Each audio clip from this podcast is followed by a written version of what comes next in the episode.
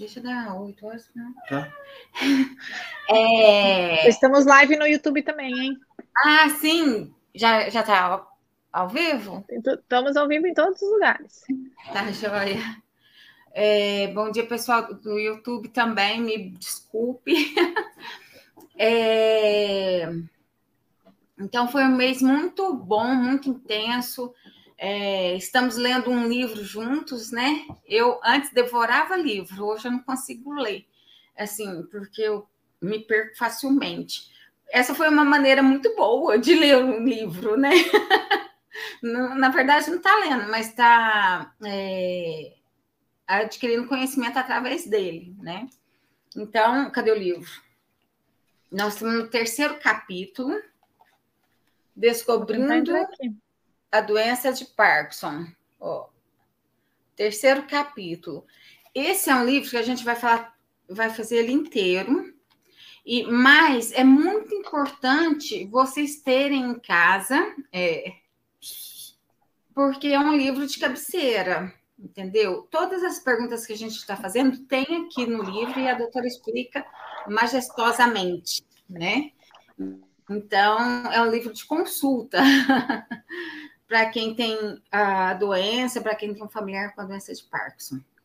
Já são oito e um. É... E vamos começar, né? Com quem tá aí? Tá o som? Esqueci de ver. O som tá tudo bem? Tá tudo a iluminação? Pessoal aí no YouTube, tá tudo ok? Podemos começar? Pode chamar ela. Eu não sabia que no YouTube tava. No YouTube tá tudo ok. YouTube. E agora vou entrar aqui no Instagram com vocês também. Tá.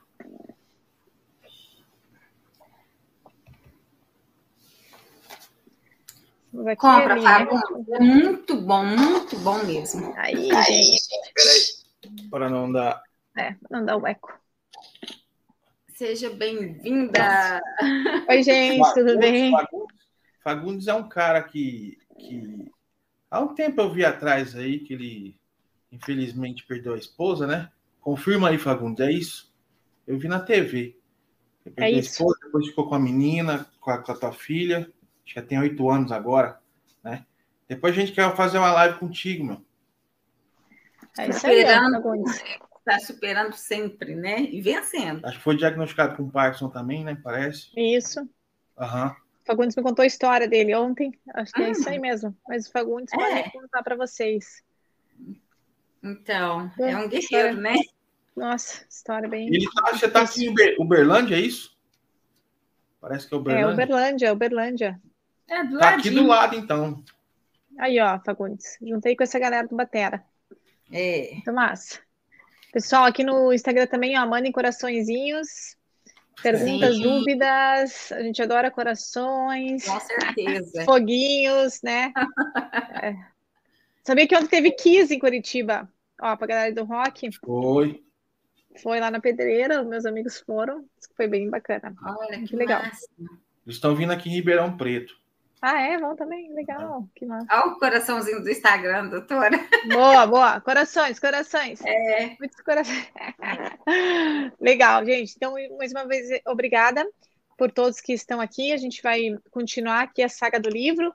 Eu acho até legal a gente, vocês terem sugerido de fazer isso capítulo por capítulo. Sim. É, as várias pessoas que não podem comprar o livro, ou que não, né, apenas assistam as lives, que a gente está respondendo todas as perguntas do livro, de uma maneira muito mais completa, na verdade, que no livro, né? Porque conversando uhum. eu consigo falar e explicar um pouco mais do que realmente é só escrever. Então, realmente, quem não pode ou quem não pode comprar o livro, não tem problema algum. Inclusive, essas lives ficam todas salvas. Sim, e vocês podem assistir essas 10 lives em relação ao livro é, sempre que precisarem.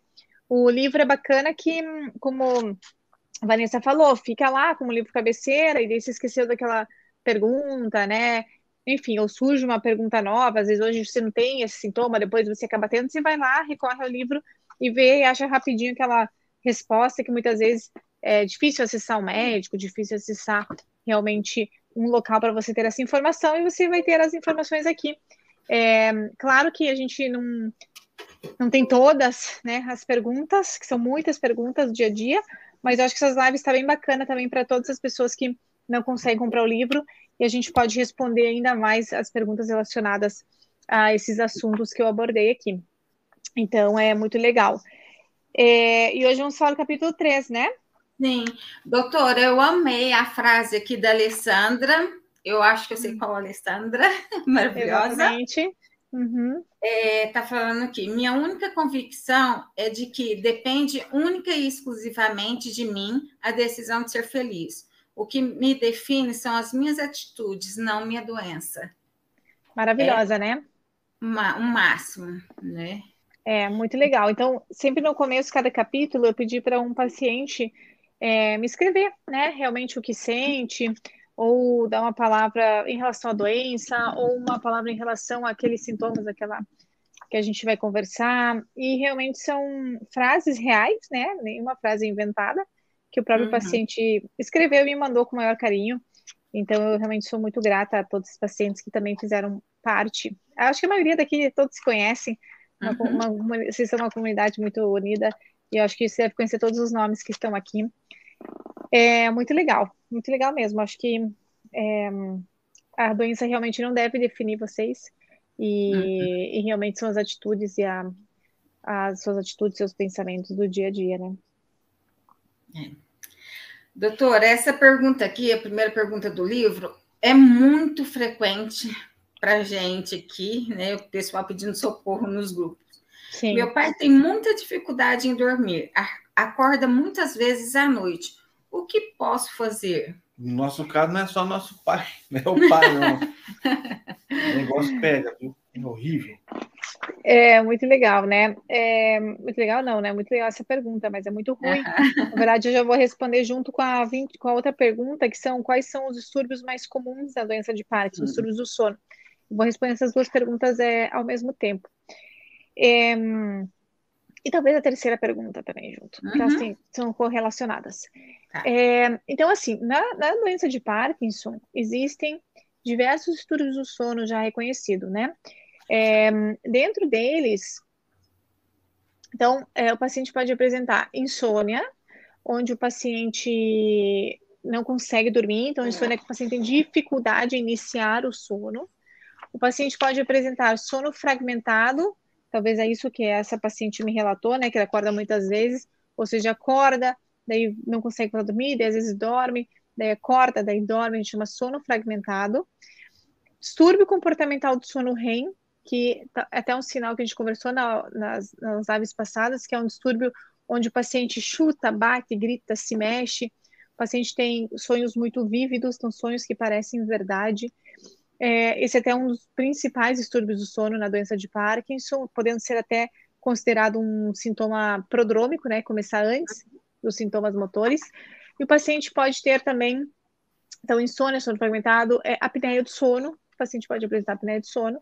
E, é, e esses são, digamos, né? E a sonolência excessiva diurna, tá? É, a sonolência excessiva diurna, que normalmente essa sonolência excessiva, na maioria das vezes, é causada mais pelos medicamentos do que, do que pela própria doença em si, como são os outros sintomas. É, como vocês veem, são sintomas muito comuns que podem acontecer em praticamente qualquer paciente, é, não todo mundo vai ter, mas é, a grande maioria tem algum distúrbio do sono, e cada um deles deve ser investigado e tratado de uma maneira correta, porque cada um deles tem um tratamento diferente. O importante de tratar é porque realmente o distúrbio do sono na doença de Parkinson, ela interfere com a qualidade de vida do paciente. Então a gente sabe que se o paciente não dormir, é, não só o paciente, qualquer pessoa, né, que dorme mal, a gente sabe que vai ter uma alteração aí nos hormônios, né, no cortisol, na, na, na adrenalina. Então a gente tem uma alteração hormonal, inclusive, e o paciente no outro dia pode ter piora da memória, né? O paciente pode ter piora dos sintomas motores, inclusive, né? É, transtornos do humor. Então, a gente tem que tratar, sim, né? Qualquer transtorno do sono do paciente com Parkinson.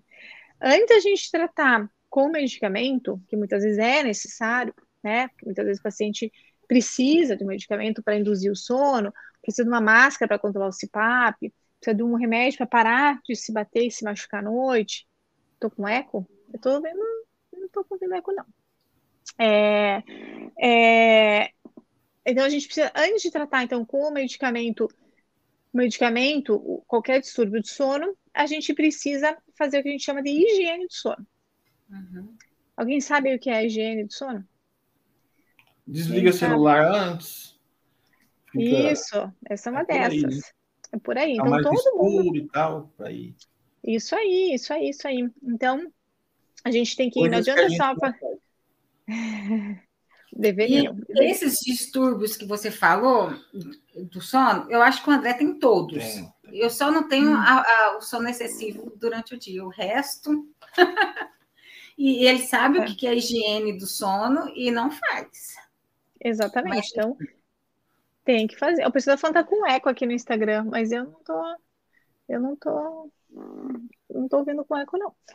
É, é, enfim, a higiene do sono nada mais é do que você preparar sua noite de sono. A gente sabe que, que é, não é simples, né? Você está na vida agitada, vai lá, você deita na cama, ah, pá, vou dormir, pá, desliga. Não é, não é simples assim. Tem que realmente uhum. preparar o ambiente para dormir. Até a Graça falou aqui, fazer meditação, a possibilidade. Exatamente. Então, o que a gente recomenda é que não, também não adianta fazer tudo errado, mesmo com a alimentação, comer um monte de pizza e depois, ah, mas vou tomar meu, meu shotzinho, de, mas comer um monte de pizza e doce e depois tomo o shot matinal. Não adianta, né, gente? Então, tem que fazer tudo certinho. É, e a gente, fazendo essa higiene de sono, que eu vou falar agora, agora, vou explicar mais um pouquinho sobre isso, a gente tem a possibilidade, talvez, de nem começar o medicamento. Né? Então, às vezes, o paciente só seguindo essa higiene de sono, se preparando, né, tomando essas atitudes, do sono, às vezes nem precisa tomar o remédio, que eu acho né, muito mais conveniente, né? Tem que realmente mudar os hábitos de vida. Então, são eles. Então, preparar o ambiente para dormir, como a Graça falou, pode ser feita uma meditação. É, mais ou menos, tentar estipular oito horas de sono no dia. Então, se você acorda às seis da manhã, faz a conta, né? Para trás, quanto tempo? Então, de sete a oito horas, a gente considera aí o normal, o habitual, né? Que, que saudável, que todo mundo deveria dormir. E aí você cronometra mais ou menos que horas você acordar, que horas quer dormir, e mais ou menos calcula essas oito horas. Então, é, quando você calcula essas horas, se você vai dormir às 10, então a gente sugere que uma hora antes não assista nenhum tipo de tela, não assistir, não ver celular, não assistir TV, porque a gente sabe que as luzes podem né, estimular o cérebro. Isso é muito difícil, né? Para falar bem a verdade, é difícil demais fazer isso hoje em dia, mas é, é, uma, é uma das recomendações. É, as pessoas podem fazer uma meditação, pode baixar as luzes da casa, em vez de deixar tudo ligado, né? A gente sabe, inclusive a melatonina, né? Quando vai ficando de noite, a melatonina começa a ser produzida. Então, abaixar as luzes da casa, deixar uma ou duas luzes da casa acesas, pôr uma música, uma música mais tranquila, não pode ser o punk rock, né? Uma música mais tranquila. É, realmente não fazer atividades físicas à noite, né? Porque isso gera né, da adrenalina, então realmente tentar fazer atividades físicas no período da manhã, que é melhor. Realmente cuidar com a alimentação, não fazer uma comida, não comer algo muito pesado, porque isso também pode interferir depois para você pegar no sono, então você está com o estômago muito cheio. Não fazer uso de bebidas com cafeína, pelo menos umas três, quatro horas antes de ir dormir. Né? Então, às vezes o pessoal toma, ah, toma um cafezinho à noite. Claro que tem as exceções, tem gente que toma café e dorme igual, enfim, acho que cada um tem que tentar de todas as recomendações a se adaptar, né? Adaptar ao indivíduo.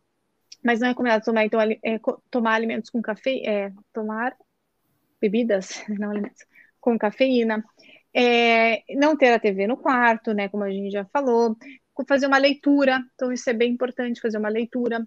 Outras recomendações né, que isso vai abaixando, né? O seu drive do dia, isso pode ir te induzindo. Você pode, às vezes, é, colocar é, óleo essencial de lavanda, então, a lavanda, né, o pingar umas lavandas, talvez, no travesseiro, isso ajuda você entrar nessa fase, assim, de desacelerar o dia e conseguir dormir. Como eu falei, tem que adaptar cada pessoa, né, cada um tem que adaptar esse seu ritual, umas pessoas vão gostar de umas coisas, outras outras, mas é bem importante, porque hum, realmente isso faz diferença na hora de for pegar no sono. Se mesmo assim não melhorar, aí sim, é, talvez a gente pode Ó, se o marido roncar, que ele vai dormir, com a... Vou até por aqui, né? Muito bom, Graça. Joga o marido, joga o marido pro outro lado. Isso aí. E, é, e realmente tentar, é, quando, quando o paciente dorme, tentar realmente algumas, a gente tem que sempre ficar esperto em algumas considerações. Primeiro, é, primeiro, a gente, quando o paciente com Parkinson dorme, muitas vezes à noite, reduz muito a dopamina, né? Não que reduz a dopamina, mas é, vocês não estão tomando um medicamento, então vocês ficam off. Quando o paciente fica off, acaba tendo mais dificuldade de se virar de um lado para o outro, pode ter mais dores, pode ter dificuldade de se levantar no banheiro, pode ter mais risco de quedas. Então, primeiro que tem, às vezes é necessário a gente dar um pouco de dopamina à noite, com algum medicamento dopaminérgico mesmo. Então, isso é importante para você poder, ah, quero me mexer, porque a gente se mexe o tempo inteiro, né? Então, é, para você ter essa possibilidade. Outra possibilidade que é bem legal é usar lençóis. Isso até que me ensinou foi um paciente. Lençóis é, de seda.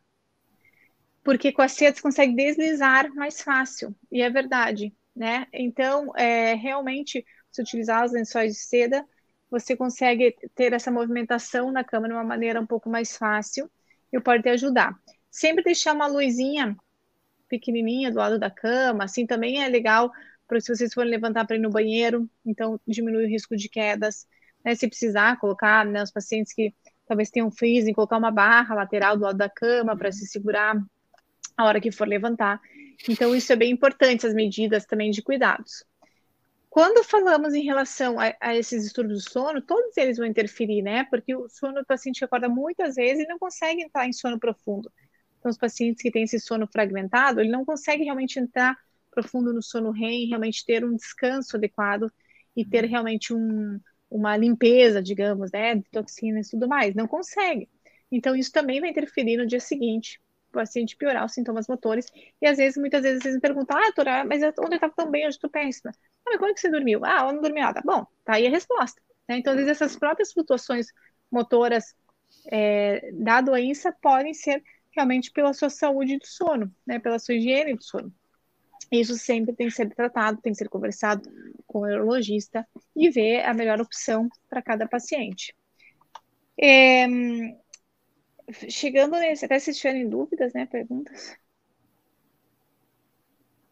É, aqui, ah, na pergunta 23, eu eu vou falar um pouquinho, é sobre, meu marido me diz que eu falo e grito à noite, porque isso acontece. Isso é o distúrbio do sono REM, né? É, você, você tem, André, distúrbio do sono REM? É, se alguém dormir comigo, ouve minha vida inteira. E ele, ele chuta, ele, ele, ele senta, tem. Nossa! E isso de dia, é, é, esperando um consultório médico, né? Esperando para ser atendido, ele dorme e já começa a uhum. dar uns uhum. tremeliques, sabe assim? Hum. É, então, esse distúrbio de sono REM, como eu falei né, no comecinho, pode ser um sintoma prodrômico, ou seja, um sintoma pré-motor, que acontece antes né, do paciente é, vir a, a, a, desenvolver né, os distúrbios motores da doença de Parkinson, e ele é nada mais do que isso, ele é, o paciente não tem essa fase REM, na fase REM é onde o paciente realmente ele está totalmente imóvel, deveria estar né, totalmente imóvel, nenhum músculo do corpo se mexe, é realmente a fase onde você descansa o seu corpo. A única coisa que se mexe é o seu diafragma, né, para você, o único músculo, né, o diafragma para é você poder... o zoinho fica assim? Poder respirar. É, possivelmente, né, onde você tem seus sonhos, tudo mais. E é onde você descansa, supostamente você não pode, não estaria se mexendo nessa fase. E no problema do sono do Parkinson, aqui você não né, né tem esse distúrbio dessa fase do sono, que chama-se fase REM, e você, em vez de descansar, você está chutando, batendo, gritando, e na maioria das vezes você está atuando durante o sono, por isso que está se mexendo. E os sonhos acabam sendo, a gente não sabe exatamente por quê, né? Mas acabam sendo, na maioria das vezes, sonhos tipo de violência. Uhum. Né? Então, sonhos vívidos. E esses sonhos, e que parecem verdade, então por isso que o paciente atua durante esse sonho. E na maioria das vezes é que está fugindo do ladrão, que está batendo, uhum. fugindo do cachorro, né? Que pulou a cerca. Então, assim, ou que está brigando com alguém. Então, por isso que muitas vezes o paciente acaba batendo no seu é. cônjuge, acaba batendo, né? E machucando outra pessoa. Doutor, aconteceu um, um trem esquisito. Até porque ah, algumas pesquisas aí dizem que o Parkinson pode ser por um gatilho e tudo e tal, que pode desencadear por isso, né? Ou trauma, né? E eu tenho tido sonho vívido com, com, com trauma que eu tive na infância. Entendeu? Hum. É uma uhum. coisa de estudar, talvez. Ah, Incrível. às vezes o pessoal ser. sonha, né? Alguma coisa uhum. que aconteceu lá atrás e não lembra. Uhum. E... É, pode acontecer. É uma coisa meio, é. meio estranha. É um dia vu, assim, né? É, uhum. muito interessante. E realmente, é, e a gente tem até filmes, né, no YouTube, até vocês podem achar, né, por distúrbio comportamental do sono REM. Você vê, né, porque a gente normalmente diagnostica isso através de polissonografia, é, é, né, onde o paciente passa a noite, né, naquele, no hospital, naquela clínica, e é filmado, né, a maioria das vezes se filma o paciente durante a noite e se e se estuda, né? Se coloca vários eletrodos no corpo e se estuda se tem movimento, se não tem, quantas vezes mexe a perna, se ronca, se não ronca, se parou de respirar. Enfim, a polissonografia é um exame excelente para gente, é, a gente poder diagnosticar todo, quase todos os tipos de distúrbios do sono. Então, isso é muito importante. E aí, nesses filmes, né, que eu falei que podem ser encontrados no YouTube, é, você vê, então, aquele paciente super frágil, né, idoso, magrinho, que realmente não consegue durante o dia nem andar, nem se mexer, e à noite ele tá batendo com toda a força, levantando, chutando, coisa que ele não faz durante o dia. E realmente a gente acha que isso né, que o paciente pode ser inofensivo, mas realmente ele pode se machucar. Né? Tem pacientes, conheço vários pacientes que caíram da cama, acabam batendo com a cabeça no criado mudo, né, é, acabam batendo né, na, na cômoda, batendo no chão, tem fratura, fratura de nariz, é, ou que bateram no cônjuge, né, ou que bateram na parede que está do lado, deram um soco, quebraram o dedo, enfim, então pode ser bem grave mesmo, né, para o paciente, para a pessoa que o acompanha, e deve ser tratado, porque além de você é, provocar, né, um acidente, você também não está, o paciente também não está dormindo bem. Então, tem que ser tratado com certeza, tá? Existem medicamentos para isso, né? A maioria das vezes é com medicamento que se Sim. trata. É, outra, alguma pergunta sobre isso? A, a Maria do Carmo, é isso? Peraí, só um minutinho. Vocês podem fazer pergunta, hein, pessoal? Maria do Carmo é, falou que o marido dela está com 18 anos da doença, tem dias que fica com os olhos fechados o dia inteiro. Que vem a ser isso?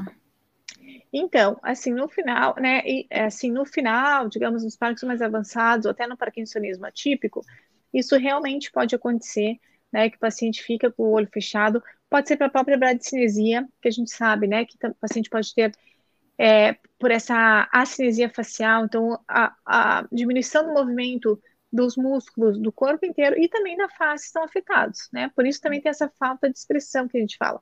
E com o passar do tempo no Parkinson avançado, isso pode se agravar. Às vezes, pacientes com parkinsonismo atípico, como a gente fala, é, por exemplo, PSP, pode se agravar e o paciente realmente, isso aqui é um mecanismo diferente, né? Do PSP é um, mais um blefaroespasmo mas por ter uma força controlada. No paciente de Parkinson pode ser por uma falta de força, uma falta de mobilidade daquela musculatura é, orbicular, e por isso que o paciente fica com o olho fechado. Mas tem que ser avaliado, né? Tem que ver se ele está dormindo, se ele não está dormindo, tem que ser avaliado o que está acontecendo, se ele está mais depressivo, mais apático, né? Por que, que ele está assim? E realmente existe também tratamento para isso. No blefaroespasmo, a gente normalmente, porque é uma contratura muscular, né? Que é por isso que fecha. Então a gente tem que diferenciar sempre em várias situações. Se é uma contratura, por isso que fecha, ou se está fraco e por isso que não abre, né? Então, o tratamento, vocês são completamente coisas opostas. E o tratamento também é oposto. Para contratura, para distonia, a gente usa toxina botulínica. Para melhorar a força, talvez, a gente tem que ver se é força mesmo ou se é falta de dopamina, a gente trata com outros medicamentos. Então, é, realmente a gente tem que avaliar caso a caso. Um negócio interessante também é que a depressão deixa. A Sim, pessoa... claro. Com certeza, com certeza. É, a depressão também, você, né? A depressão e a apatia também, você não tem mais vontade de fazer nada, você até pode querer ficar dormindo, né? O dia todo. Enfim, tem que ver. Às vezes o paciente dorme mesmo, né? Pacientes mais idosos dormem mesmo, muitas vezes, muitas horas por dia. Muitas vezes até para o paciente ter esse distúrbio do sono à noite, e do dia, ele passa o dia dormindo. Então, troca, às vezes, o dia pela noite. Então, realmente tem que avaliar um por um. Cada caso. Alguma pergunta? Podemos passar? o, o Marco perguntou se eu tenho saudade da época de criança. Depende, teve uma época muito ruim da minha vida, né? É... Bom, eu vou soltar aqui, não era para soltar, não, mas eu vou. Eu tive uhum. alguns anos, eu fui abusado, abusado sexualmente. Não foi por família, só que é um trem que vai sair daqui a um tempo. A gente está lançando, está escrevendo um livro, Vanessa. Caramba. Também não está. A gente não ia falar isso, mas é um trem muito doido. Por isso que eu falei desse negócio do, do sono, é, desse é, dos sonhos aí que talvez seja um desencadeado aí um, um, um, um pós-trauma. trauma que eu tive na, infran, na infância e vem sonhando com isso e tal, e o sonho pode ser Caramba, alguma coisa assim. André. Assim. Mas mais para frente a gente conversa sobre. Oh, fiquei chateada aqui. É. é. é. Não esperava com isso.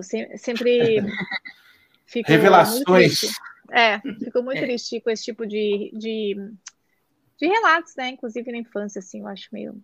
É. Realmente até hoje, assim, me chocam, né? Ainda mais é, vendo pessoas próximas, eu, para mim é algo inconcebível. É, uhum. sinto muito, de verdade. Vamos Qual que é, fica... Mesmo antes de ser diagnosticada, isso aqui, eu acho que tô, eu estou me ouvindo. Mesmo antes de ser eh, diagnosticada, não tinha vontade de fazer nada. Isso é o que mais me incomoda até hoje, a mim também. Então, é, como eu expliquei no livro, doutora. isso acontece, né? É, como eu falei, né? São sinais é, às vezes prodrômicos, né? Às vezes a pessoa acaba passando, ah, preguiçosa, né? Não quer fazer nada, né? Hum. Mas realmente é a tal da apatia, são sintomas psiquiátricos, né? Psicológicos aí que estão relacionados é, com a doença de Parkinson. É, a gente sabe que o paciente pode ter ansiedade, depressão, apatia.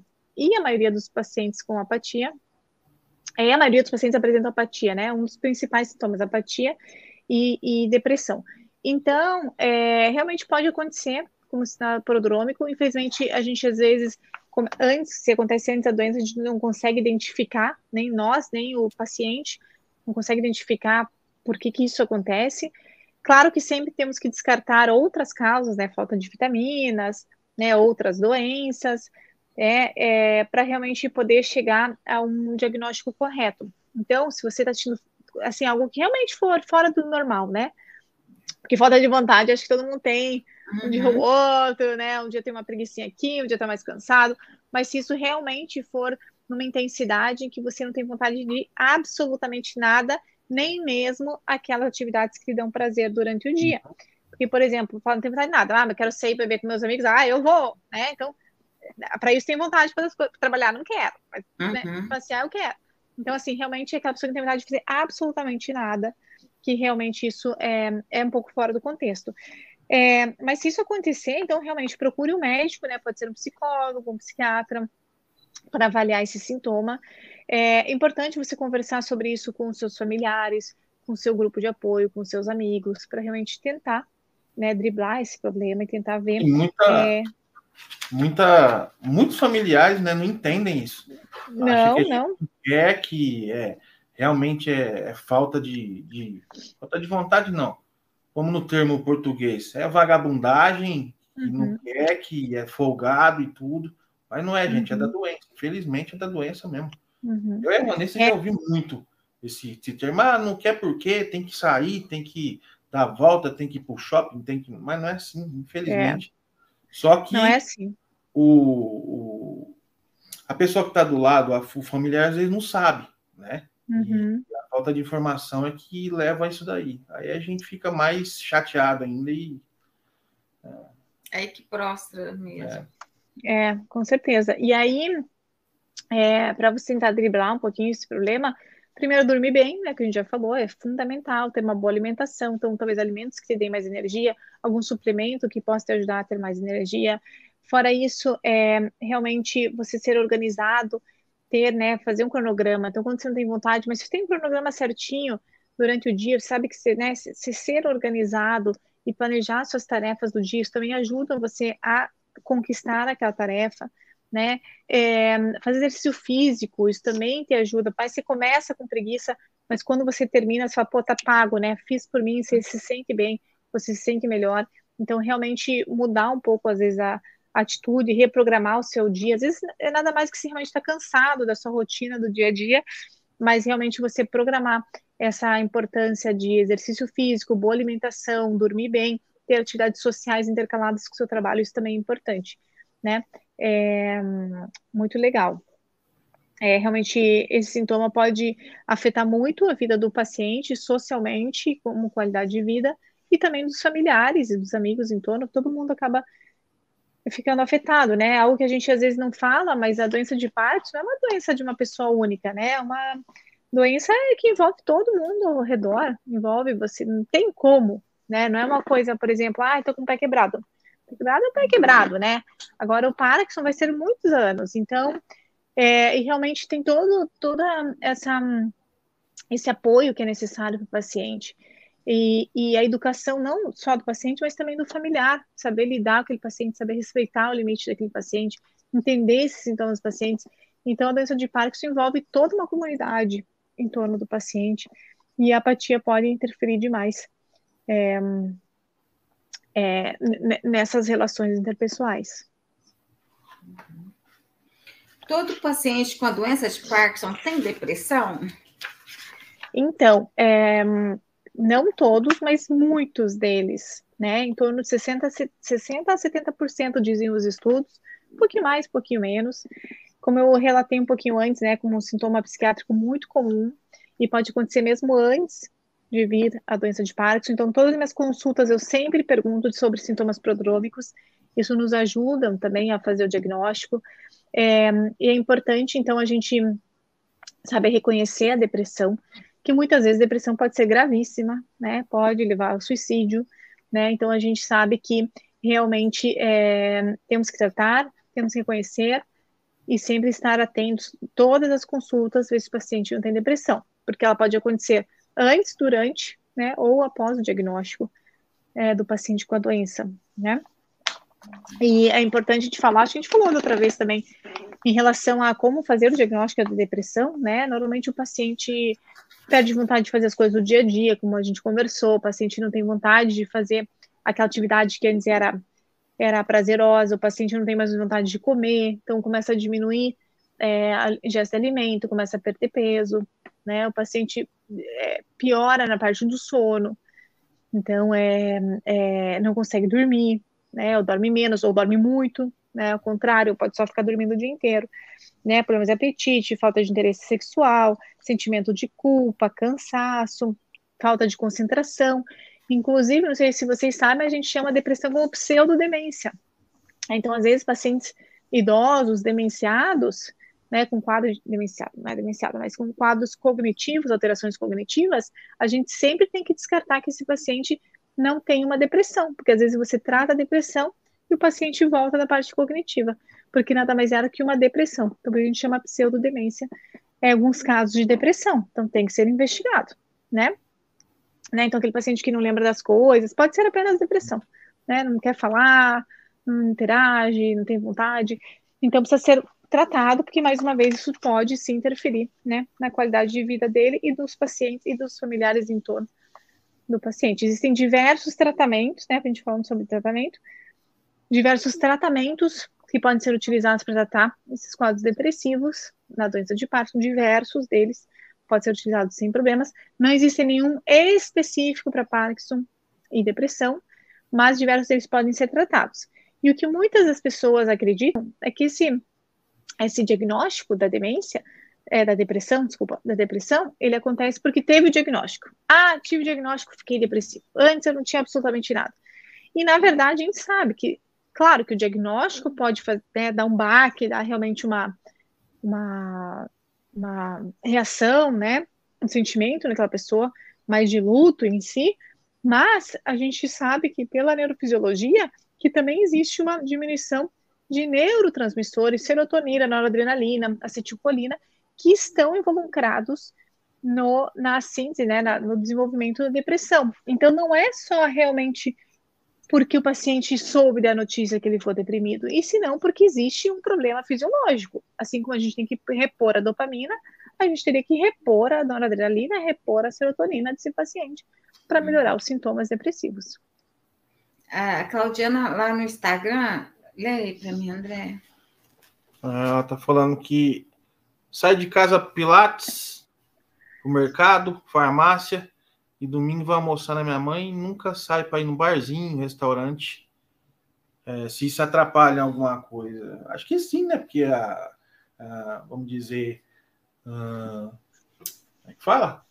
Tá sempre fazendo as coisas corriqueiras é ruim. Agora tem que se divertir, poxa, né?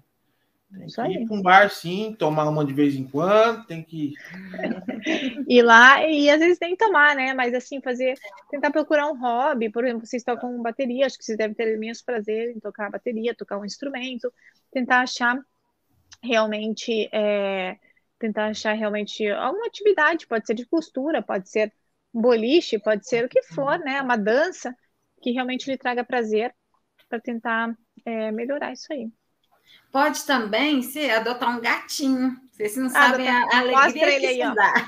Um animal. Ah, garoto. Olha meu neném. Ai, que fofo. Ai, que bonitinho. Ele é pequenininho ainda, né? Ou não? É, é um bebezinho.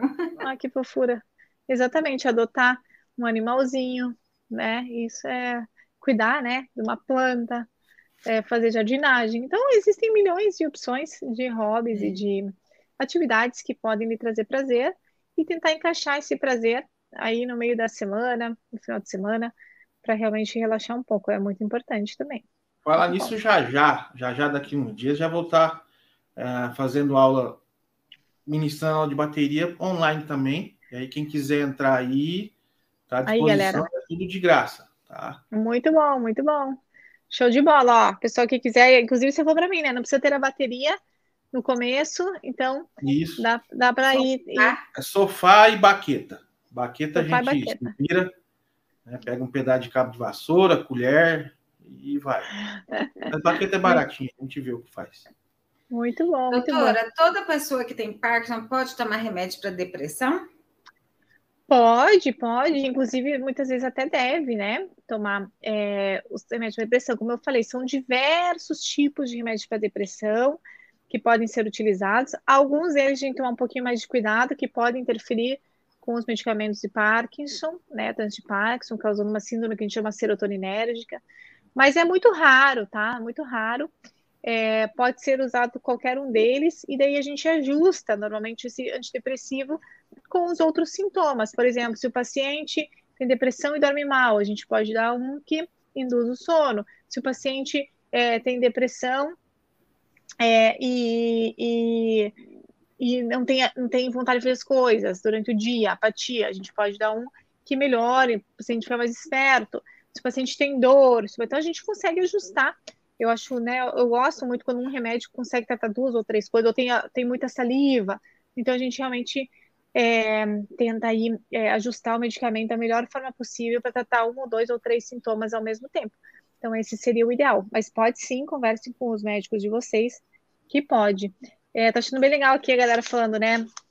O Fagundes, né? Bike sem remédio. Tem uma galera aí, né, dos grupos que são ciclistas. Uhum. É muito legal, né? Realmente o povo faz exercício mesmo de bike, é um ótimo exercício. Falamos disso semana passada. É, e o pessoal aqui falando faz parte da associação de animais abandonados, que tem um gato, uma calopsita, com planta, periquito, cachorro. Muito legal. Realmente os animais, eles é, é sertralina, aqui tá falando que o marido toma sertralina. Então, Coisas então, realmente os animais podem ajudar. Vanessa, viu, doutora? Minha, minha, minha, pulseira enrolou aqui na blusa. Não tem nada que Ao tira. Deixa aí, depois. Aí, boa. Com a, a pulseira pendurada. Ah, muito bom, muito bom, muito bom. Muito legal. É, Bom, às sigamos. vezes fico tão ansioso que meus tremores pioram e minha medicação não funciona. Por que, que é, então, isso acontece? Essa é uma pergunta bem frequente também, na pergunta é. 27. Temos mais quantos? 10 minutos? 15 minutos? É, 20 minutos, 15, 20 minutos. É, isso acontece, claro. É, eu sempre gosto de falar para os pacientes que é como se fosse é, toda pessoa que passa por um momento de estresse ou que passa por um momento de, de, hum, de nervosismo, né? Ou vai apresentar uma palestra, ou acontece um acidente, o paciente vai tremer, a pessoa vai tremer, né? O tremor fisiológico. Então, todo mundo tem o que a gente chama de tremor fisiológico, né? E aí, se você tem a doença de Parkinson e passa por alguns desses momentos, você vai tremer, ter, ter o tremor fisiológico em cima do tremor do Parkinson. Uhum. Então, realmente, é, pode piorar, né? E a medicação não funciona. Não é que ela não funciona, é que teu tremor foi tão exacerbado, né, que realmente é, você sente que a medicação não está funcionando, mas realmente você precisa talvez de mais medicamento. Ou realmente você precisa tratar essa ansiedade de uma maneira adequada ou esperar esse momento, se foi só um momento pequeno, como eu falei, ah, botei o carro, fiquei nervoso. Então, realmente, esperar, respirar, se acalmar, que isso vai melhorar. Agora, se é uma ansiedade constante, e sempre que você fica ansioso, começa a tremer, tremer, tremer, a gente tem que tratar a ansiedade. Porque, né, o que, que vem antes, né? O ovo ou a galinha, né? Então, assim, a gente não tratar a ansiedade, vai tremer. Se a gente tratar o tremor, não tratar a ansiedade, vai tremer. Então, tem que sempre tratar é, ansiedade quando essa ansiedade está interferindo nos sintomas parkinsonianos, com certeza. Com certeza. É, tem alguma pergunta? Tem, tem um monte de gente comentando coisa. aqui. Aí, Marcelo, começa a falar de Parkinson e trem mais. Marcelo, não fale de Parkinson. Não fale. Então, vocês descubram o que, que fazem vocês né, é, tremerem mais e tentem evitar. Tentem evitar esse tema. Eu sei que é eu tô brincando com você, né? Eu sei que você tem que falar toda hora e tudo, mas é, tentem evitar, tentem de novo fazer coisas prazerosas, tentem fazer atividades que lhe relaxem, fiquem calmos e não atividades que lhe deixem mais estressados para realmente tentar diminuir isso aí. Uhum. E existe tratamento para ansiedade, doutora? Existe, existe tratamento para ansiedade, muito parecido muitas vezes com os, os, os, tratamentos para a depressão, mas existem outros, né? Por exemplo, os benzodiazepínicos, né? para ataques de pânico, né? Às vezes a ansiedade é tão, né, é, transtorno de ansiedade generalizada, são tão importantes que realmente você tem que tratar com psiquiatra, né, com neurologista, a maioria, né, tratar com psiquiatra, neurologista e com neuropsicólogos também. Porque realmente acaba sendo um ciclo, né? Treme mais, fica mais ansioso, fica mais ansioso, treme mais, treme mais, fica mais ansioso. E fica esse ciclo e você não consegue sair dele. Então, realmente tem que investigar, é, tratar de uma maneira, às vezes, com terapia, e às vezes adicionar um remédio, um tratamento que melhore essa parte é, é, da, da, ansiedade em si, tá? Pode ser os, os benzodiazepínicos, por exemplo, que a gente utiliza principalmente nos ataques de pânico. Uhum. Eu tive um ataque de ansiedade há pouco tempo. Ainda não foi pro ar, mas vai. Dentro ah. do avião, quase caiu o avião. A gente Meu não falou Deus! Nada. Como Quando assim? a gente tá voltando de Curitiba, hum. Meu Deus do céu. Tá ah, filmado isso. Você não imagina o trabalho que essa pessoa me deu. O que que você fez? Não, hoje essa live aqui, ó, só revelação, é. pelo amor de Deus. Ah, André, Cara, quase eu caguei. Ai, meu Deus. Quase caguei de medo. Eu e os vizinhos que estavam do lado da mas com medo, Mas você estava com medo do quê? Do voo? Não, o avião deu uma pane lá. Eles falaram que foi um vento, vento na cauda, alguma coisa, mas não foi, não. Ficou tremendo. E a hora que o bicho desceu, todo mundo já estava tudo bombeiro lá embaixo, estava tudo esperando Caramba. a morte. Lá em Curitiba? Hã? Não, aqui, aqui em Beraba, chegando. Ah, agora Nossa, que vocês foram para Blumenau? Como? Foi? Foi agora? Caramba! Foi, a volta. É, Mas de que, que era o final? É, nossa! Eu, essa viagem à volta foi, foi uma beleza, vai ser tudo escrito isso daí. É, Ué, sem um perrengue negócio... não tem história, né? Sem perrengue é, Foi muito doido o negócio. Me pegaram. O que aconteceu? Caiu? Achando que eu era traficante. Vixe! Ah. No Me aeroporto. fizeram tirar o sapato lá, sabe? O negócio foi feito. Depois tiraram o sapato dele. Também os caras vêem um gordinho, um gordo preto, barrigudo, falam, é traficante, mano. É, né? Olha, Deus foi tão bom que não deu tremor nele, porque senão é capaz que a gente tinha sido preso. É. O negócio foi feio lá. E a causa foi uma causa muito. muito Nossa, eu tô curiosa. Acho que tem que fazer Nossa, uma live para contar tudo isso, porque tá bem, bem diver... né? divertido, tragicômico, né? Sim, é, é. a hora que passa fica cômico, né? Doutora, que loucura! Aí eu fui, fui botar a banca, né? Falei, por ah. que, que vocês estão é, fazendo isso com ele? ele o, o policial virou para mim, não é com ele, não, é com você também. Negócio foi Meu Deus! Eu falei, que isso, doutor? Aí eu chamei ele até de doutor. Não, doutor, peraí. Eu não sei. É, a gente andou muito Ah. para o aeroporto, porque tem que ficar lá e, e a gente ah, tem retenção. Isso aonde de... que foi? Da polícia? Foi lá, foi lá em Curitiba? A polícia foi em Foi em Curitiba. Curitiba. E o avião caindo foi em, em Uberaba. Foi em Uberaba. É, aí Jesus, amado. a gente ficou andando direto, né? Ia para um lado, ia para o outro, olhava lá Nós e ficamos no hotel um tempão esperando para dar no saguão para dar a hora, ficar menos tempo no Sim. aeroporto. Aí, é, umas três horas nós ficamos no saguão do hotel. Aí nós Hum. fomos para o aeroporto, isso a gente já estava quebrado, né? Hum. Aí no aeroporto a gente almoçou e ficou zonando, andando de um lado para o outro, do lado para o outro, sem Sim. mala, porque a gente já tinha despachado elas. E-? Mas talvez eles acharam isso. Vocês eu ia no banheiro, a Vanessa ia também, depois. E fazia Hum. aquela, né? E aí viram, acho que viram o negão lá ó, andando tal, e vamos suspeitar o cara. Ah, a hora que Que passou para despachar bagagem de mão, nem entrou, não chegou nem a entrar no. Ele no- já me parou. Seu sapato, seu sapato, tira seu sapato. Loucura. Até eu, eu gravei uns. Eu gravei uns vídeos lá. Que mais pra frente a gente vai soltar um documentário. Isso foi muito doido. Foi um negócio. E eu rolando, passando susto de, de ser suspeita de tráfico, né? Eu rolei. Meu de- Deus. E vocês têm, quando vocês viajam, essa é uma dica, vocês têm uma declaração do médico de vocês? Vocês Então, têm? não.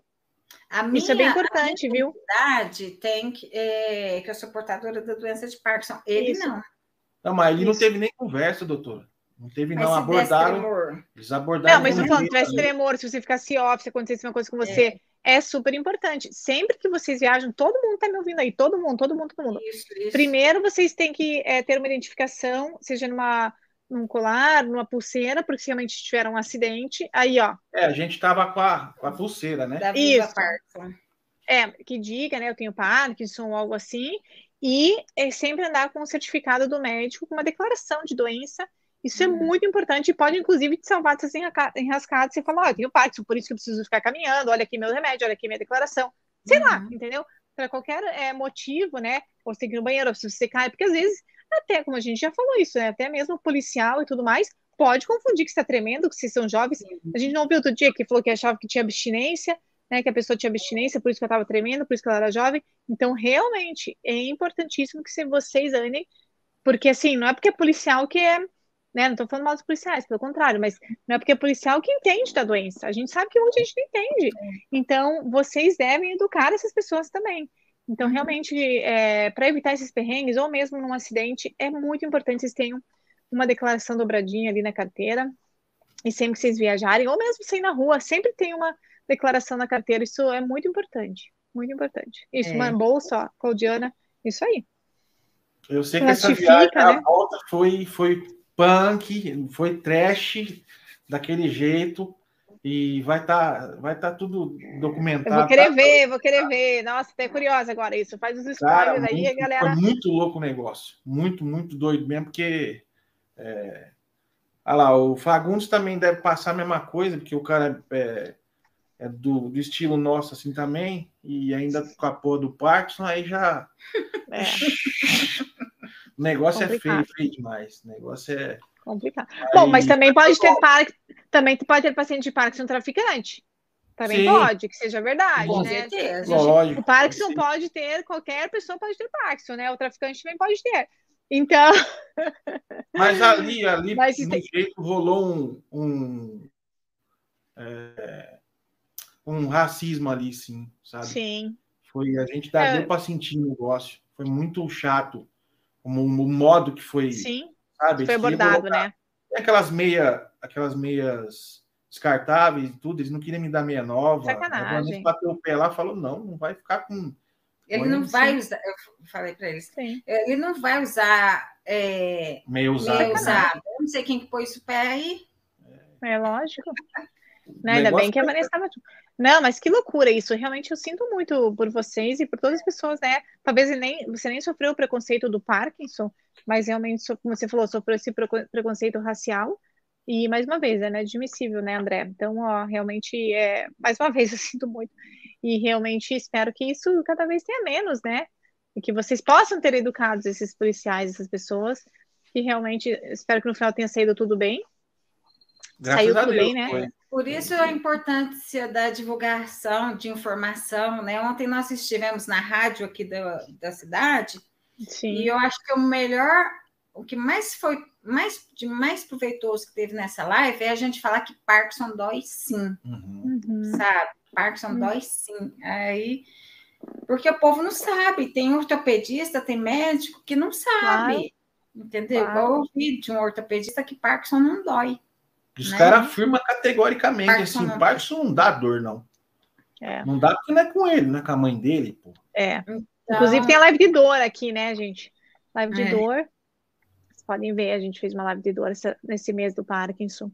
Uhum. Só falando, dói muito, a Celina, conheço bem. É. É, a gente tem que ir desmistificando, né? Pedrinha por pedrinha. Acho que vocês estão num ótimo caminho. Espero eu também estar ajudando nessa Nossa. divulgação. Mas- Eu acho que realmente a pandemia foi muito bom.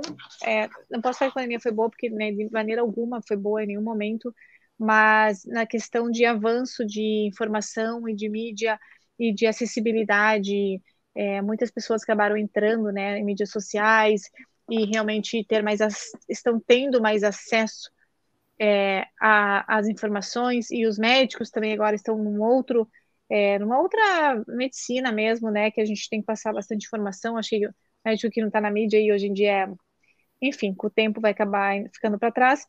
Mas é, é uma outra medicina, é uma outra abordagem de pacientes, e eu acho que isso a pandemia ajudou a acelerar esse processo, inclusive com a telemedicina, com a teleconsulta, que antes era proibido. Então, acho que se a gente for tirar algo bom dessa pandemia, eu, de longe, eu falo que foi isso, porque realmente está muitas vidas se perderam, mas muitas vidas hoje em dia estão é, sendo tratadas de uma maneira é, mais adequada e muitas pessoas estão tendo mais qualidade de vida, estão tendo acesso a uma medicina que antigamente não, não existia é, antes da pandemia. Então, realmente, a gente tem que olhar, e talvez, pelo lado bom nesse momento. Doutora, dá para comentar o último item? Vamos, dá, dá tempo É? sim.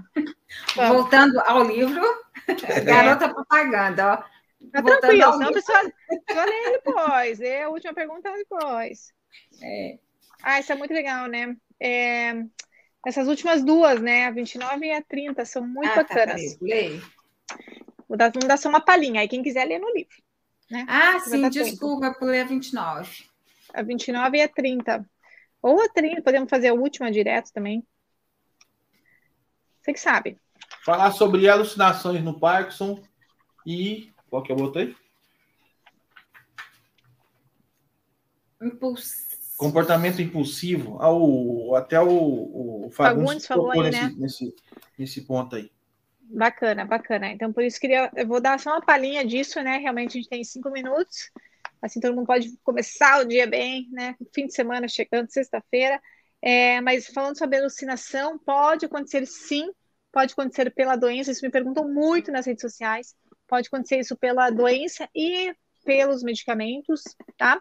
É, às vezes pela evolução da doença, às vezes por algum tipo de medicamento o paciente está tomando, e outras vezes porque o paciente apresentou um quadro de infecção, por exemplo. P- pode levar aí a, a um aparecimento de uma de alucinações de uma forma aguda. Então, sempre que o paciente tem uma alucinação que inicia de uma hora para outra, a gente tem que investigar. E né, as alucinações podem ser de diversos tipos, pode ser alucinação auditiva, alucinação visual, que é mais comum. Às vezes o paciente parece que tem vulto, né? Acho que passou alguma coisa. Às vezes a alucinação visual não incomoda, às vezes incomoda muito. Então, às vezes é só o paciente ver, por exemplo, algo que é comum o paciente ver formiguinhas. Ah, vê os bichinhos pequenininhos, pretinhos. né? normalmente os bichinhos pequenininhos, pretinhos. É, é, às vezes o paciente realmente tem é, alucinações mais elaboradas, como realmente, ah, eu vi a menina, estava ali sentada, e ela conversou comigo, né, e eu falei, eu vi, a gente pergunta, mas e ela conversou com você? E ela falou, não, não falaram nada. Então, normalmente, até isso é uma boa dica, é, que a alucinação nunca conversa com o paciente, o paciente conversa com a alucinação, né?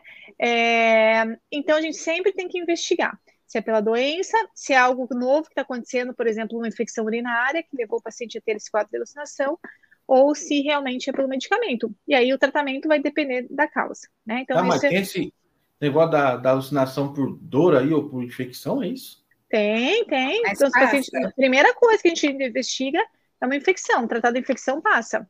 Ah, é? É, é muito, muito comum. Principalmente pacientes mais idosos, tá? Pacientes uhum. jovens não tem tanto. Pacientes jovens é mais comum a gente ver é, no decorrer do tratamento ou pelo próprio, né, às vezes a gente sabe que, por exemplo, o Prempexol pode dar causa de alucinação. Então, realmente a gente tem que investigar. É, porque a causa vai ser diferente. Então, se você vê que o paciente está tendo, se vocês têm, às vezes, alucinação, por exemplo, o paciente não percebe que é alucinação. Todo dia eu vejo aquela menina ali na esquina. Mas, paciente, normalmente, os pacientes também não têm medo, tá? Bem, bem tranquilo. Ou, por exemplo, esses vultos, ah, mas tudo bem. E aí, quem relata, às vezes, é o familiar que fala, não, ele vem sempre conversa ali, mas não tem ninguém, né? Então, realmente, é, tem que é, investigar, conversar com o médico e tratar. E aí vamos falar sobre os comportamentos impulsivos. Putz, que isso daria uma live inteira para falar, é algo super, super, super importante. É, e realmente, os comportamentos impulsivos, na grande maioria das vezes, é devido ao medicamento. Tô vendo até que a Graça falou em relação à compra e o Fagundes falou em ficar acordado e fazer um monte de coisa. As duas coisas podem acontecer. Então, isso, a gente pode até marcar uma live aí, né, comportamentos impulsivos. Eu não sei se a gente já falou, já teve essa live. É, mas principalmente o problema é devido ao uso de agonistas dopaminérgicos, em especial o pramipexol, o cifrol é mais comum no Brasil, e pode se diferenciar em duas é, situações. Mulheres normalmente têm mais compras compulsivas, a gente fala shopping, né? É. É, mas eu falo assim, ah, eu compro sempre, a vida inteira, né? Tranquilo, sempre fui assim. Mas na verdade são coisas realmente compulsivas, que, por exemplo, a gente compra. Eh, tem pacientes minhas que relatam, compra um monte de roupa que nem usaria aquele estilo, nunca nem usaria aquilo. Então, realmente é compra compulsiva. Não é uma coisa que eu comprei, que eu gostei, um monte de roupa que eu comprei, que eu adorei e que uhum. eu uso. Não, são compras que realmente o paciente depois nem sabe por que comprou. Ah, vi que tá barato, comprei, comprei, comprei. Fica tudo largado no armário. Tem um paciente que me falou: Nossa, eu tô com roupa há um ano parada, tudo com etiqueta ainda, que nem sei para que, que eu comprei, nem cabe, nem é meu tamanho. Então, realmente são compras compulsivas, tá? Sapato. Que realmente. Sapato, bolsas, é, coisas às vezes totalmente desnecessárias, e o paciente fica quebrado. Pode acontecer em homens e mulheres, fica quebrado né? Tive pacientes que daí gastou no cartão, daí entrou lá no, no Serasa e pediu outro cartão, daí pediu outro cartão. Então pode ser muito grave que você pode levar aí a bancarrota, né? Realmente pode levar aí a um problema econômico muito, muito grande é, é, para os pacientes. É, compras compulsivas, alimentação compulsiva por doce. Também as pessoas falam, ah, mas sempre comi doce. Não, mas aí é compulsivo, né? Toda hora tem que comer, tem que comer. Caminhada a gente chama wandering, né? Que sai caminhando assim, sem destino, e caminham quilômetros e voltam, nem sabe por que está caminhando, sem sentido nenhum. Em homens, principalmente, é, hipersexualidade, então compulsão por ter atividade sexual, né? Então, assim, aquele paciente tinha duas ou três relações sexuais, que é todo dia, que é três vezes por dia, então realmente isso pode acontecer é, principalmente pacientes mais idosos, acaba sendo um grande problema, né, para as pacientes mais idosas é, sai completamente fora do contexto. Uhum. Então, muitas vezes as mulheres não querem mais, tem né, separações, casamentos de muitos anos, pacientes começam a procurar é, ter relações sexuais com outras pessoas, ou ter relações sexuais ficam completamente inconvenientes com outras pessoas, é, procuram, às vezes, é, locais e outras mulheres, enfim, é um grande problema social, econômico e de família. E também o que a gente chama de gambling, que são jogos de azar. Então, jogar é, na loteria, né, no, nos Estados Unidos, né, no cassino, né, normalmente né, no cassino, jogar bingo. Então, vão e perdem muito, e muito, e muito, e muito dinheiro, né? Inclusive, também tem o caso de pacientes que venderam a casa, que perderam a casa, que perderam, né? A gente nos Estados Unidos tinha muitos casos, né? Como lá tem cassino, que perderam absolutamente tudo no cassino. E se você for falar que tudo isso foi ocasionado por um medicamento que, que o médico está dando paciente, isso é mais grave ainda, porque a gente sabe, se a gente parar o medicamento, esse sintoma para. Então, por isso que eu, em todas, em todas, em todas as consultas dos meus pacientes que tomam principalmente para mim Pexol, eu pergunto, tá? Então, a gente tem que fazer busca ativa como médico, porque muitas vezes o paciente não conta e ele não se incomoda com aquilo. Por exemplo, o paciente tem hipersexualidade, ele nem fala, ele acha, tá ótimo, tá ok, né? O paciente está gastando, ela não vai falar, ai, doutor, estourei meus três cartões de crédito. Não fala, não responde. né? Não, não acha que aquilo pode acontecer.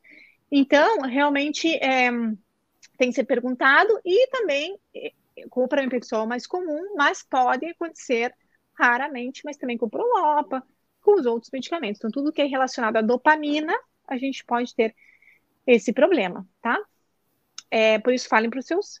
Normalmente, quem relata esses problemas são os familiares, né? Então, ou o médico pergunta ele, ah, é mesmo, faço isso. Ou é o familiar que vem relatar se queixando, né? Ou muitas vezes mandam né, as perguntas antes. Então, é, a gente tem que reduzir o uso do remédio ou mesmo parar o uso do remédio, né? Isso é, tem que ser conversado caso. A, é, falta de libido, alguma coisa assim. Falta de libido, não impotência. Falta de libido, é, falta de libido. Pode ser tratada com pampexol? É, não, normalmente não. A gente trata com outros medicamentos que atuam mais nessa parte de libido, né? Por exemplo, mais antidepressivos ou algo assim. Só que o antidepressivo também pode dar falta de libido. E os medicamentos do Parkinson também podem dar falta de libido. E a doença de Parkinson pode dar falta de libido. Então, é, o, a falta de libido é um assunto bastante complexo para ser tratado. É um sintoma muito difícil de ser tratado. Muito, muito, muito difícil. Porque é pela doença e às vezes a gente tem que tratar com remédio que pode diminuir. Então, assim, é, você realmente tem que conversar com o seu neurologista para tentar identificar a causa, a causa exata. Muitas vezes precisa ir neurologista, muitas vezes precisa falar com psiquiatra. Então, a gente às vezes tem que fazer um tratamento multidisciplinar em conjunto. Uhum. Né? E a gente pode tratar, às vezes, né, é, também a impotência sexual também pode acontecer. Acho que essa parte sexual a gente também podia fazer uma live um dia. É, que também tem que ser falada, né? Acho que a morte e o sexo sempre são tabus. É, ninguém quer falar, mas tem que ser falado. É, inclusive no Parkinson, essas, esses dois assuntos têm que ser falados, morte e sexo têm que ser falados. Uhum. É, e, e a impotência também pode acontecer e a gente pode tratar com, com medicamentos para impotência, né? Claro, com o seu uhum. devido cuidado, né? Conversando com o cardiologista, com o urologista, mas pode sim ser utilizados alguns medicamentos para impotência e, né, para melhorar essa vida sexual e melhorar a vida saudável é, dos, dos pacientes héteros familiar é mais saudável.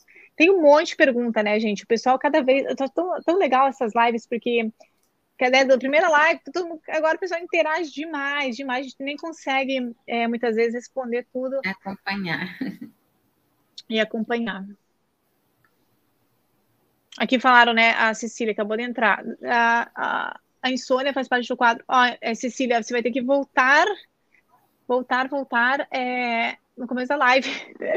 Assiste lá que a gente falou sobre insônia.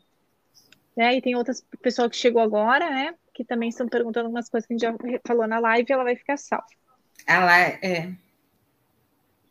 Acho que ia falar, comentar que a live fica salva. É... é bom que a pessoa pode ver várias vezes. Exatamente. Eu acho que a gente meio que chega no fim, né? É, Vanessa, a gente fez o capítulo inteiro, né?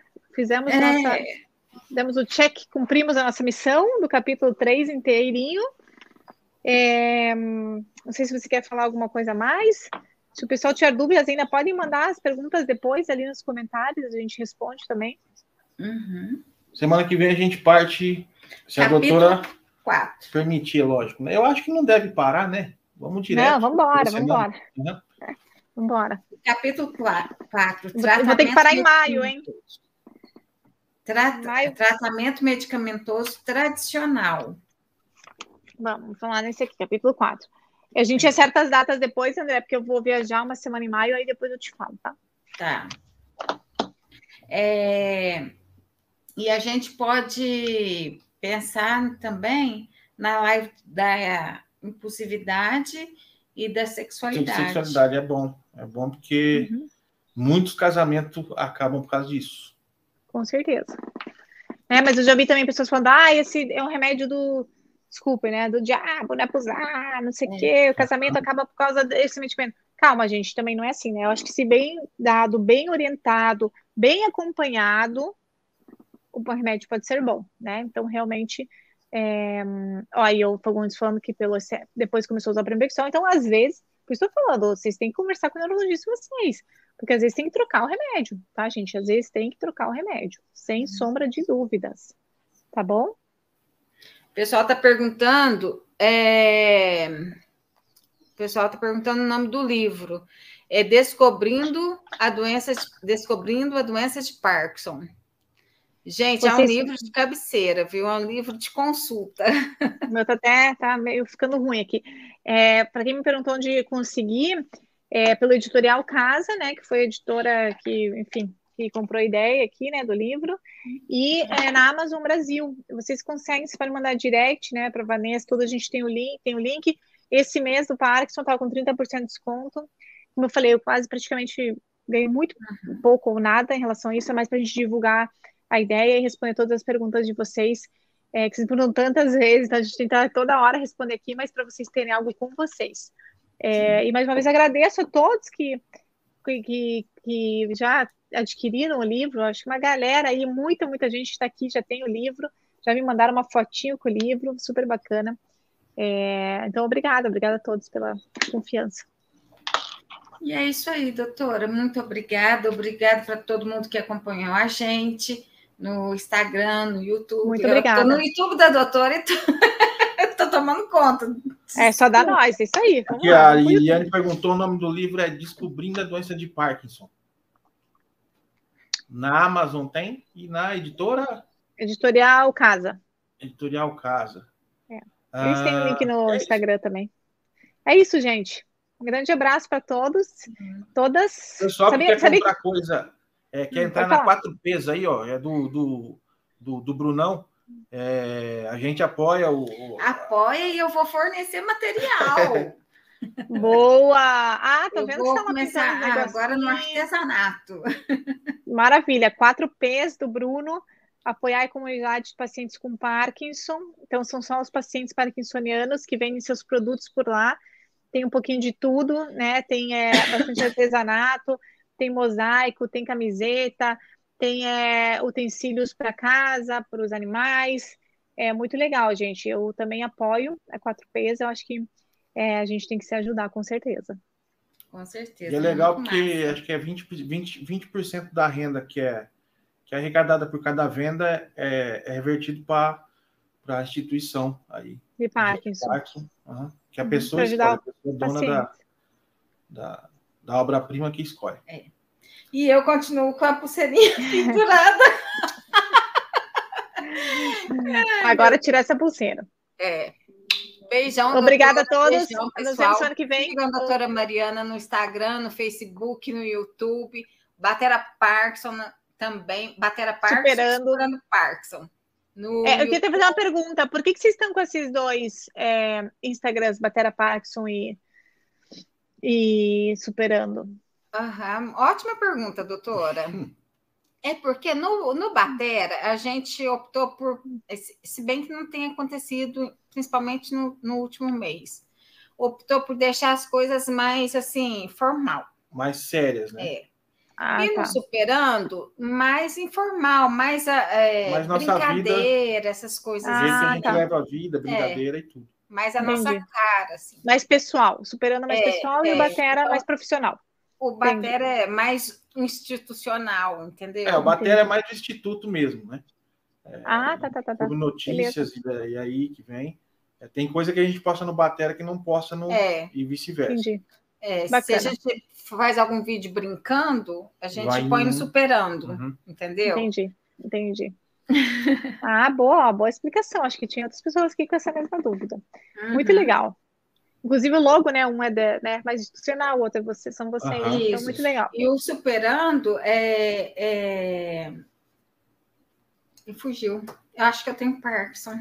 Superando é nosso cotidiano, a gente supera ali brincando. Como superar doença. Uma das. Até o, o Marcos Paixão comentou que eu sou bobo da corte. Não, cara, eu levo a vida desse jeito, brincando, entendeu?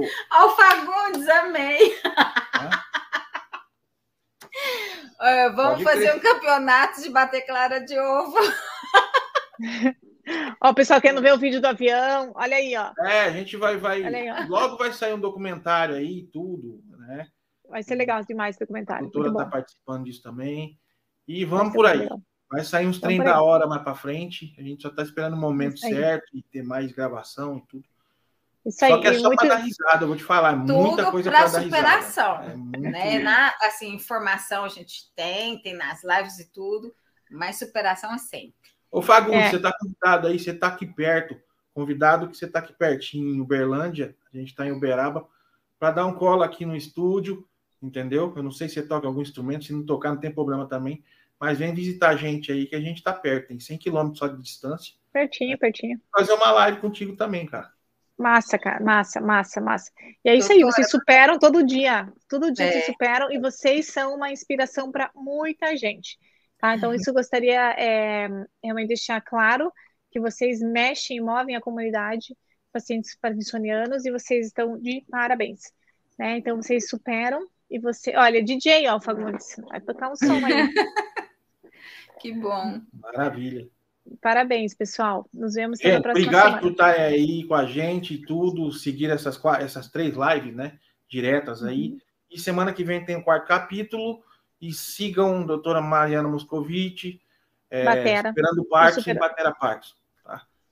Até mais, gente. Beleza, mano. Tá combinado aí. Um abraço. Deus abençoe tchau, a todos tchau. aí. Tem todo mundo um bom dia. Fique com Deus. Até logo. Bom dia, bom fim de semana. Tchau, tchau. Para vocês